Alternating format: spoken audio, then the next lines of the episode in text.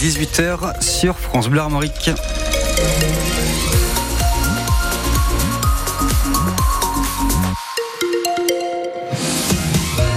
Le journal avec Loïc Guélec. De nouvelles actions d'agriculteurs depuis ce matin, Loïc. Oui, à quarantaine, à Rennes, une quarantaine de tracteurs se sont arrêtés en fin de matinée devant la préfecture sur le boulevard d'Armorique à Rennes. Les exploitants ont déversé de la terre, symbole des prairies permanentes. Cet après-midi, ils ont mené une action coup de poing avec blocage et contrôle des marchandises dans une grande surface rennaise. Toujours à l'appel de la FDSEA et des JA. Ces dernières semaines, vous le savez, beaucoup de considérations des politiques vis-à-vis -vis des agriculteurs et aussi des annonces, de nombreuses annonces du gouvernement. Mais Émeric Loipre, qui est éleveur à Vezin-le-Coquet près de Rennes, attend désormais des actes. Le discours c'est un signe, mais après c'est les actes qui comptent. Euh, donc les discours on en, a, depuis un moment déjà. Depuis le mois de décembre qu'on a des discours, qu'on a commencé avec l'action en marche sur la tête et retournement des panneaux. Maintenant il va falloir que ça avance et qu'ils prennent des, vraies décisions et, le faire quoi en fait. Leurs paroles qu'ils les mettent en acte. Quoi. On sait qu'il y a des choses qui sont incompressibles. On peut pas monter à l'Europe et, faire bouger les lignes comme ça. Mais il y a des choses qu'ils peuvent faire au niveau départemental. Déjà c'est pour ça qu'on est là quoi aussi. Ils n'ont pas besoin forcément tout le temps de, l'État. Ils peuvent ils peuvent prendre des décisions euh, directement sur le département quoi. Notamment sur les prairies permanentes etc. Euh, Là-dessus ils ont des ils ont des cartes à jouer Le but c'est de leur mettre la pression, de leur dire qu'on est, toujours là, toujours présent, et de continuer à, ce que notre préfet euh, pousse plus haut pour que ça avance. Émeric Loipre, éleveur de porcs et de vaches allaitantes à Vezin-le-Coquet, près de Rennes. Au micro France Bleu de Fanny Borel.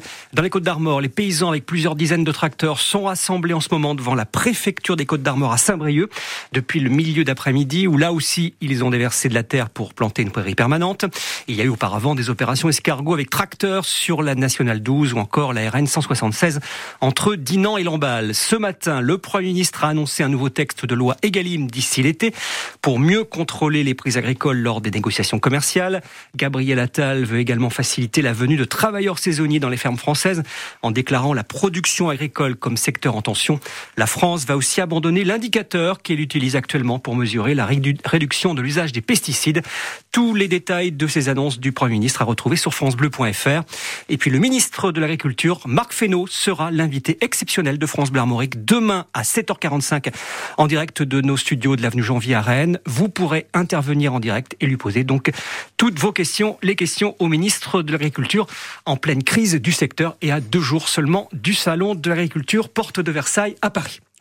Après un accident mortel survenu samedi soir à Champy, près de Rennes, le conducteur de la voiture en cause s'est rendu à la police hier soir. Cet homme âgé de 56 ans est en garde à vue. Il nie le délit de fuite. Une femme âgée de 93 ans est décédée après avoir été percutée par l'automobiliste en reculant sur un passage piéton. Trafic quasi normal ce week-end, malgré la grève des aiguilleurs de la SNCF à l'appel du syndicat Sudrail. La direction n'annonce que quelques perturbations localisées. La SNCF, justement, elle a détaillé aujourd'hui les principaux enjeux pour le réseau ferroviaire breton pour cette année. Alors, un objectif, développer le nombre de voyageurs sur ces lignes, sachant que le train consomme six fois moins d'énergie que la route. Une trentaine de chantiers vont être lancés ou se poursuivre cette année.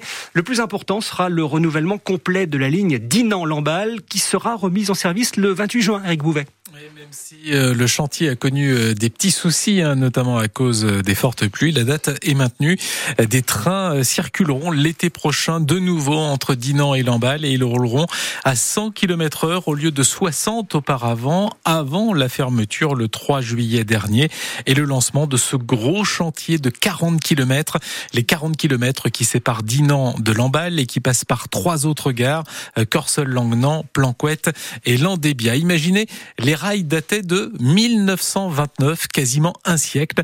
Alors après en avoir déposé 80 km, il a fallu les renouveler à l'aide d'un train-usine qui pose en moyenne 1000 mètres par jour, puis fixer, caler, souder, remettre à niveau.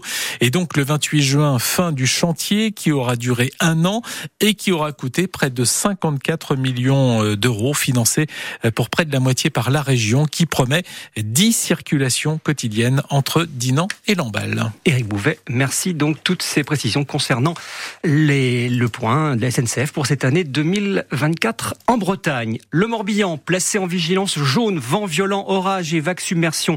À partir de demain midi, un coup de vent donc est prévu, de la pluie attendue entre 5 et 10 mm, ainsi que des vents d'ouest à sud-ouest pouvant atteindre les 80-90 km heure, avec des rafales de vent à plus de 100 km heure. Les liaisons maritimes entre les îles morbihanaises et le continent seront également perturbées demain.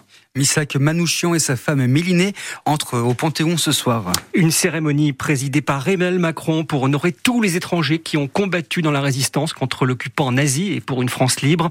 Rescapé du génocide arménien, mais aussi poète et membre du Parti communiste, Missak Manouchian a été arrêté et exécuté en février 1944 au Mont-Valérien, comme ses 23 compagnons d'armes. Leurs noms seront ainsi aussi inscrits au Panthéon. Robert Birembaum m'attendait cet hommage depuis bien longtemps. L'un des derniers survivants de la résistance, âgé aujourd'hui de 97 ans, a intégré les FTP, les francs-tireurs et partisans de Manouchian au moment de son arrestation.